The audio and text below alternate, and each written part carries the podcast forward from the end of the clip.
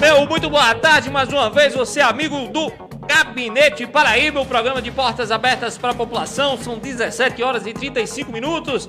Eu me chamo Rick Pérez, estou ao lado aqui do nosso amigo Alisson Calado e também do Negão do Café. E nosso programa vai dar início agora mais uma vez à nossa série de entrevistas e debates a respeito de, os, de quais são os desafios das juventudes aqui em Campina Grande. A juventude, como você bem sabe, e para você que não sabe ainda, é o segmento da população entre 15 e 29 anos, meu amigo Alisson Calado, que representa uma grande parcela aí da nossa população. É o jovem adolescente, é o jovem jovem, como se diz, e o jovem adulto, esse segmento tão importante e diverso do nosso do, da nossa sociedade em geral e que também precisa ter um olhar diferenciado do poder público.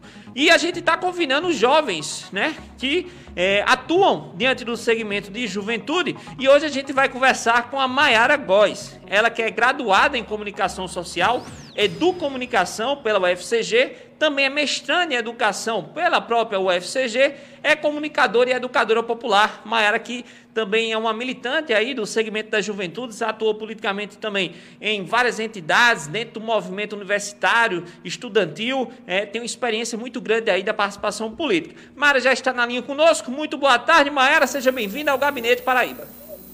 Oi, gente, boa tarde. Gostaria de agradecer pelo convite. É muito importante né, ocupar esses espaços de discussão enquanto jovem, mulher, Agradeço muito pelo convite.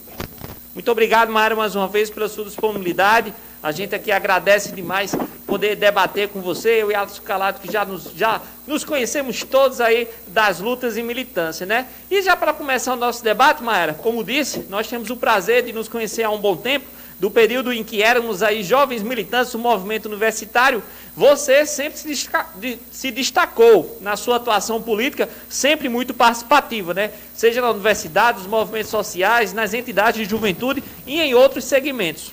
A gente queria saber um pouco, Maria, o nosso ouvinte também, um pouco mais dessa sua trajetória de protagonismo e para você, qual a importância da participação da juventude nos espaços políticos. Bom, primeiro, obrigada, né, por tudo que você disse, fico muito lisonjeada. A gente teve a oportunidade de traçar muitas lutas juntos, né? Então, é, minha trajetória enquanto jovem, ela inicia principalmente através do movimento feminista e do movimento de o movimento estudantil universitário, né? Eu sou pernambucana, apesar de hoje estar discutindo sobre a juventude aqui em Campina Grande. E na minha cidade, na minha re região, existe um histórico de luta muito grande das juventudes no interior de Pernambuco, assim como no Nordeste como um todo, né? É, hoje eu trabalho como educadora de adolescentes e jovens, trabalhando temáticas de cidadania, gênero, diversidade, empregabilidade e acredito que é muito importante que os jovens ocupem esses espaços de decisão, porque a gente pode falar sobre as nossas demandas, a gente entende as nossas necessidades, né? E sabe como construir aquilo que de fato é, contribui com o desenvolvimento da juventude. é importante. Está ouvindo? Estou, estou. Estamos ouvindo. Pode falar, pode falar, Mayra. É importante a gente entender, até para iniciar e contextualizar uma discussão sobre os desafios da juventude, é entender que não existe uma juventude única né, e, e estática, que elas são múltiplas e diversas. E, e é justamente essas diferenças que acirram as, as dificuldades que englobam toda a vivência e resistência desses jovens, né? E é importante também entender que esses desafios eles vêm de muito antes da pandemia. Né? Eles só foram acirrados na, através da pandemia da Covid, mas que tem uma relação muito forte, recortes muito bem marcados de gênero, de raça, de classe, de sexualidade, que definem a vida desses sujeitos e que acaba é, a pandemia evidenciando as opressões e as desigualdades que esses sujeitos já sofriam. É, Mayara, boa tarde. Aqui é a Alice do outro lado da linha. É um prazer tê-la aqui conosco. Né? Infelizmente, por conta das questões do coronavírus, a gente acabou tendo que limitar a presença nos estúdios. Porém, ah, de toda forma, o nosso programa Gabinete Paraíba, a gente tem buscado discutir ah, sobre essas questões, os principais desafios né, do, da juventude de Campina Grande, dentro desse contexto que você começou a, a, falar sobre o coronavírus, né, dentro dessa questão desse recorte de classe, gênero e raça. E sabemos que as juventudes contemplam é, uma extensa parte da nossa população que é diversa ah, e vivenciando realidades distintas. Então, na sua análise, você descreveria o segmento das juventudes em Campina Grande. Quais seriam as principais demandas e desafios?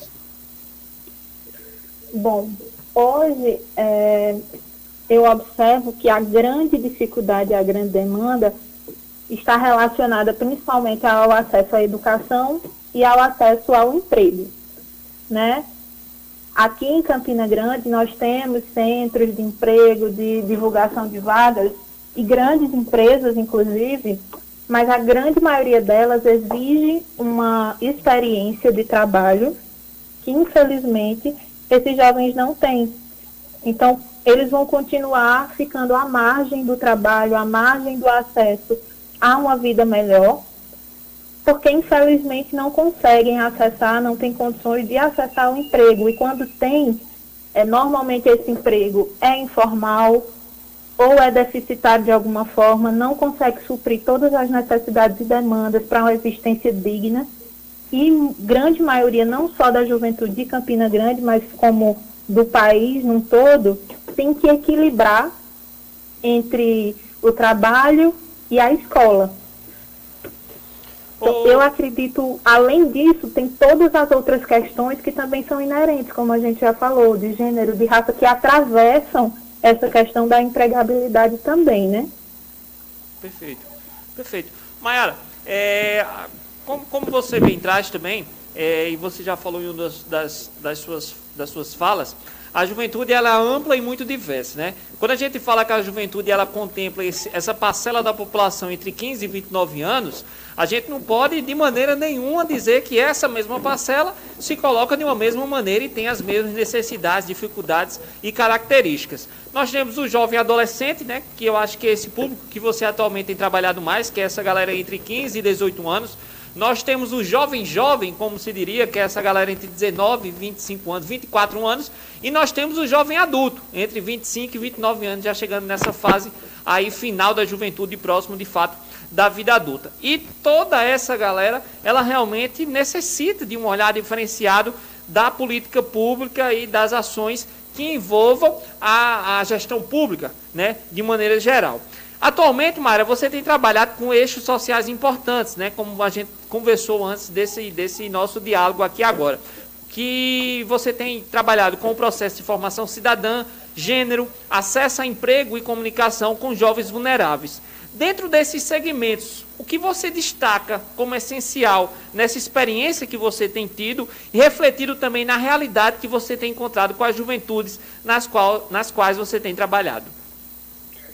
Bom, Rick, eu acho que a primeira, a primeira coisa é o pertencimento enquanto jovem, né? entender que existem direitos, que existe toda uma instância legal que deve promover políticas públicas que assegurem direitos desses jovens, por mais diversos que sejam, né? eu acredito que a principal discussão que deve ser feita tem a ver com a cidadania, que é ampla e que abarca todas essas outras questões que situa essa pessoa enquanto sujeito de, no mundo. Né? Essa pessoa em transição, que sai da infância, que pode ocupar diversas faixas etárias e diversos espaços na sociedade, como você mesmo falou, desde o adolescente até o jovem adulto. Né? E é necessário que, através dessa discussão de cidadania, a gente consiga observar a necessidade da participação dos jovens nos espaços de decisão para que eles possam discutir quais são suas demandas enquanto juventude e que essas representações elas estejam é, em todos os níveis de juventude e que seja diversa, assim como os jovens são. Né? A juventude hoje no Brasil representa 23% da população, são mais de 47 milhões de pessoas. E são essas pessoas diversas que devem estar representadas nos espaços de decisão. E que devem falar sobre si, que devem discutir políticas públicas para si. É, Eu acho que é isso. A questão da cidadania é essencial. É, Mara, é, explica para os nossos ouvintes o que é, o que significa ser uma comunicadora e educadora popular. Ah, porque a, gente tem a noção da educação tradicional, né, da comunicação tradicional, mas ah, refletido no popular, o que é que significaria isso exatamente? Bom, vamos lá. É, diz respeito à construção coletiva, ao fazer junto, a ter domínio de como você, de suas vivências e como elas transformam sua vida e podem transformar o mundo. A comunicação e a educação, elas podem estar atreladas na, na construção e na transformação social. É, quando eu falo da educação popular e quando eu falo da comunicação popular, eu tento considerar que as vivências de todos são importantes né, que ninguém sabe mais do que ninguém e ninguém não sabe nada. A gente constrói junto, todo mundo tem uma carga de conhecimento muito grande e que é muito válida na construção e na transformação da sociedade, né, para que todos caibam, para que o poder popular seja de fato efetivo e de que a gente tenha um país de fato democrático e que considere todas as existências.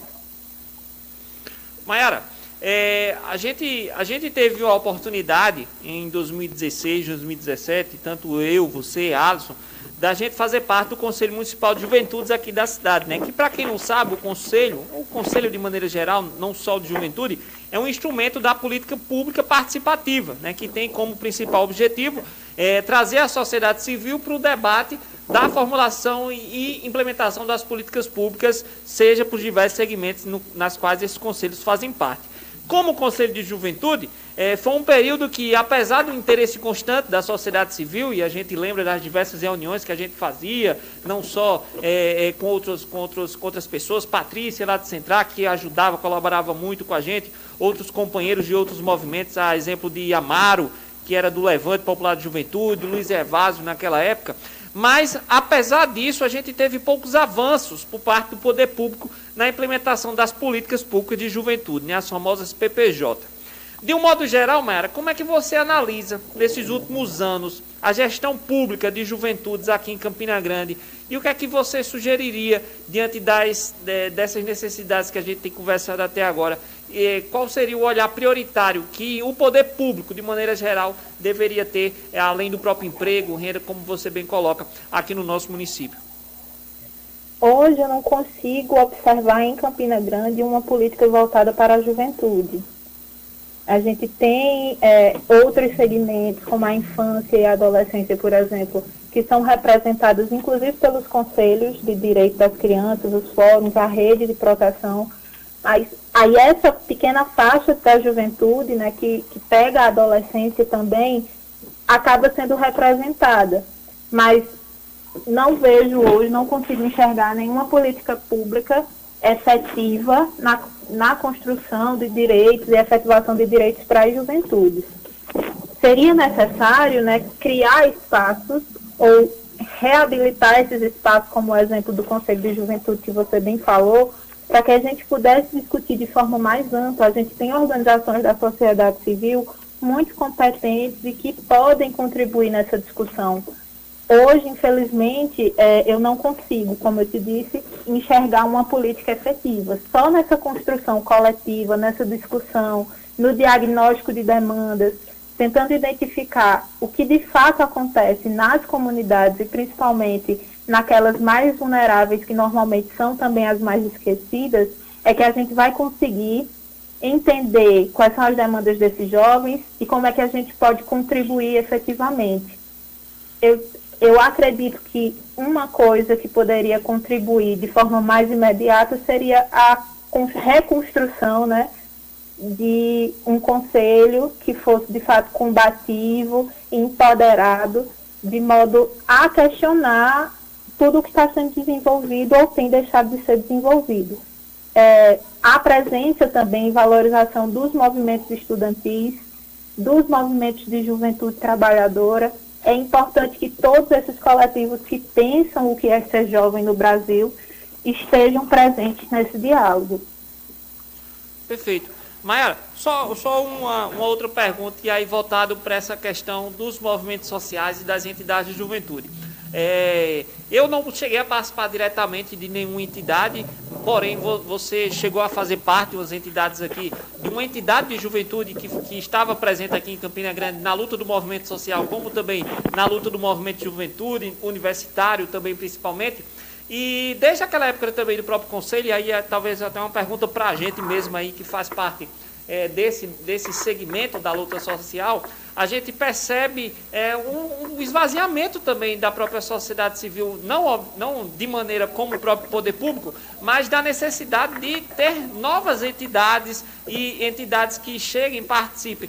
É, o, o, que você, o, o que você acha que falta de estímulo para essas juventudes nesses espaços para que elas construam esses coletivos e se façam de maneira mais presente na luta, principalmente pelas próprias políticas de juventude, não só pela luta é, é, de maneira geral de, de, de, é, de assuntos e eixos que, que, contemplam toda a sociedade, mas que realmente olhem e visualizem a política de juventude. O que é que você acha que falta aí para dar um tempero maior e, e um incentivo maior para essa galera nova? Bom, na verdade eu acho que que sobra demanda, né? Tem muita coisa, muita gente em várias frentes. Nós estamos num contexto político bem complicado, bem perverso, que acaba acentuando todas essas dificuldades e desigualdades. Eu acredito que esse esvaziamento, no geral, ele diz respeito também ao direcionamento a algumas pautas que se julgam ser mais importantes no contexto atual. Não que eu esteja concordando com isso.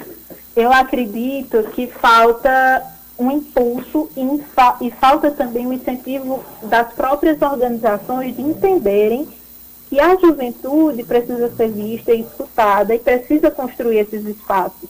Né? A gente tem, historicamente, uma desvalorização dos jovens né, do, nessa construção política, uma uma relação direta, vocês acabam relacionando a inconsequência, e não é isso que a gente quer passar. A gente tem que discutir a importância dos jovens estarem nesses espaços. E falta às organizações o entendimento, às vezes, de que é necessário que a gente discuta o trabalho, mas discuta também os jovens nesse espaço de trabalho, que a gente discuta a educação, que a gente discuta a sociedade no geral.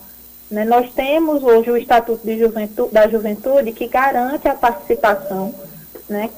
que tem um artigo especial para falar sobre a importância da participação do jovem, a, da participação política na construção de políticas públicas. E é importante que os movimentos sociais estejam mais atentos a toda essa faixa e essas possibilidades de atuação, até para a renovação dos mesmos. É, esse ano de 2020, como se sabe, é ano de eleição, né? ano de participação eleitoral, no processo eleitoral. Ah, o que ah, deveríamos esperar de pré-candidatos, tanto à prefeitura como a vereador, ah, de propostas voltadas para a juventude? O que você acha que deveria ser um, um ponto determinante se fosse ah, uma pauta objetiva sobre essa questão? Bom, muito boa pergunta. Eu acredito muito né, que a gente conseguindo pensar aspectos que garantam os direitos a todos esses, direitos básicos que já são assegurados ou que deveriam ser assegurados a toda a população, a gente precisa criar estratégias que abarquem, que direcionem, que pensem as demandas específicas dessas juventudes, do acesso à educação, do acesso à saúde, do acesso ao trabalho, e pensar estratégias muito bem fechadinhas para conseguir construir espaços e possibilidades para esses jovens, sabe? É, acho muito complexo o cenário político que a gente está. A redução do papel do Estado, a abolição de direitos sociais trabalhistas, o desmonte de políticas públicas de combate à pobreza, tudo isso reflete diretamente e, e gera uma incerteza de vida nos setores que são desprotegidos na sociedade. Né, e que acaba criando um ciclo que esses grupos vão acabar sendo cada vez mais é, desassistidos e desprotegidos. É preciso pensar medidas emergenciais que a gente consiga suprir todas essas demandas. E aí eu insisto na questão do emprego, é necessário que se faça, que se incentive, ainda que, que se incentive diretamente as empresas para que, que os jovens possam acessar e ter a oportunidade ao primeiro emprego, potencializar a educação e as possibilidades de formação e potencializar as discussões acerca do direito mesmo dos jovens, sabe? Perfeito. Eu acho muito importante a gente ocupar esses espaços, todos eles. Acho importante que a gente, enquanto jovens, vote em jovens também. Em pessoas que pensem, que estejam comprometidas com as políticas públicas das juventudes, das negritudes e das mulheres. Perfeito, Maera. Mas a gente já está chegando, infelizmente, ao finalzinho do nosso programa. A gente está aqui bacana demais. Muita pergunta, um debate muito produtivo. Você trazendo respostas e esclarecimentos muito importantes que eu não tenho dúvida nenhuma que o nosso amigo ouvinte é, saiu compreendendo muito mais do que representa não só a própria política de juventude, mas como também essas necessidades nas quais você traz e realmente você bate num ponto muito importante, que é essa questão do emprego e renda, é, não só, até porque, é, diante das últimas pesquisas, meu amigo Assa, até da, da, da, própria Secretaria Nacional de Juventude, existe uma preferência muito maior do jovem para o trabalho do que para o próprio estudo. Né? Uhum. O que gera, inclusive, um, uma problemática. Se o jovem ele não, ele não se capacita, ele entra cada vez menos, é, ele, ele entra disputando os menores e piores empregos, digamos assim, no mercado de trabalho. Então, realmente, você traz algo muito importante, Mayara. É, mas a gente está chegando ao final da nossa entrevista. A gente agradece demais mais uma vez a sua disponibilidade, a sua participação aqui conosco. A gente parabeniza você também, principalmente, pela sua atuação, pelo seu trabalho. Você, desde o período que realmente é, pudemos nos conhecer, é, é muito, muito claro para a gente essa sua dedicação com os movimentos, com as entidades, com as pautas, com a juventude, com o trabalho social, principalmente. A gente agradece e deseja todo sucesso para você, Mayara. Uma última palavra para os nossos ouvintes. Bom, gente, é, muito obrigada mais uma vez, Alisson, Rick, um prazer estar com vocês.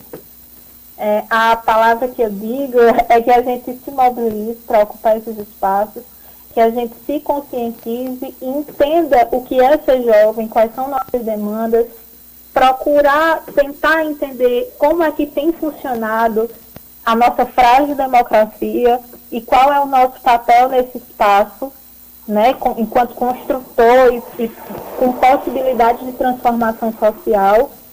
E é isso, gente. A luta, a luta continua, não está sendo fácil. Ninguém disse a gente que seria fácil.